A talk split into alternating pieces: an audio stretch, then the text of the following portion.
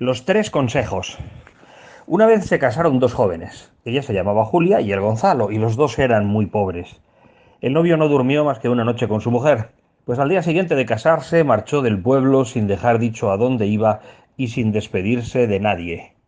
Caminó mucho y por fin paró en un pueblo en el que un señor le ofreció un trabajo de criado para cuidar las vacas en el monte. Y como trabajo era lo que iba buscando, pues allí se quedó. Pasaron muchos años, y un día en que estaba en el monte como de costumbre, vio un hombre que caminaba con una cruz a cuestas. Le entró miedo y por la noche fue a ver al amo y le contó lo que había visto. El amo escuchó y luego le dijo Si mañana vuelve a pasar por donde tú estés, pregúntale por qué carga con la cruz.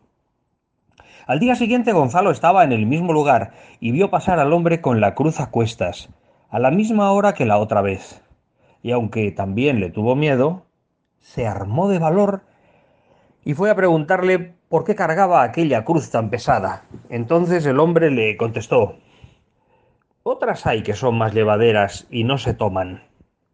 Al caer la tarde llegaba Gonzalo con las vacas a casa del amo y éste, que le esperaba impaciente, preguntó enseguida ¿Qué? ¿Pasó el hombre de la cruz? Sí, amo, respondió Gonzalo. ¿Le preguntaste lo que te mandé? Sí, amo. ¿Y qué te contestó? Dijo que hay otras cruces más llevaderas y no se toman. Pues entonces, dijo el amo, tú eres casado. No, amo, repuso Gonzalo asustado. No mientas, replicó el amo, que tú eres casado. Entonces Gonzalo confesó la verdad. Y le dijo el amo, mañana mismo te vas a ver a tu mujer. Y ahora dime, ¿qué quieres de paga? ¿El sueldo por los años que me serviste o tres consejos que te habrán de hacer falta? Gonzalo estuvo dudando un buen rato y al final se decidió por los tres consejos. Y le dijo el amo, los tres consejos son estos. El primero, que no vayas nunca por los atajos. El segundo, que no duermas en posada donde haya posadera joven casada con marido viejo. El tercero, que no hagas uso de esta escopeta que te regalo sin pensarlo dos veces. Además, añadió, te doy también este bollo, pero no has de comerlo hasta que llegues a tu casa. Y ahora vete con Dios. A la mañana siguiente se echó a andar Gonzalo rumbo a su casa, y en el camino encontró un viajero que iba en la misma dirección, por lo que ambos siguieron viaje juntos. En esto llegaron a un atajo y el viajero propuso tomarlo para ganar tiempo, pero Gonzalo recordó el primer consejo del amo y dijo que no, que él prefería seguir por el camino real. Y allí se despidieron. El viajero se fue por el atajo y Gonzalo siguió por el camino. Cuando Gonzalo llegó a un mesón donde también desembocaba el atajo, se enteró de que a su compañero lo habían asaltado y muerto unos ladrones.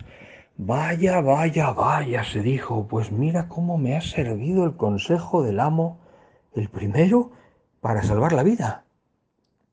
Siguió andando contento de su suerte y apenado por la de su compañero, y cuando se le echó la noche encima, hizo alto en una posada para pasar la noche. Y estando en la posada vio que la posadera era muy joven y su marido tan viejo que apenas podía valerse por sí mismo con que cenó, se acostó y se quedó muy preocupado pensando en el segundo consejo del amo. Como no podía dormir, decidió levantarse de la cama y salir a la calle. Estaba en la calle cuando oyó voces apagadas cerca de él. Se acercó a escuchar y vio a la joven posadera y a un hombre vestido con un hábito pardo. Los dos estaban sentados en un carro, y la posadera le decía al hombre Esta noche tenemos la ocasión de matar a mi marido, por fin, porque no hay más que un huésped en la posada y a él echaremos la culpa. Al oír esto, Gonzalo se metió sigilosamente debajo del carro y con todo cuidado le quitó a la posadera por un lado un pedacito de su vestido y al hombre por otro un trozo de su hábito. Luego esos dos entraron en la casa. Mataron al posadero y enseguida empezaron a dar gritos pidiendo auxilio.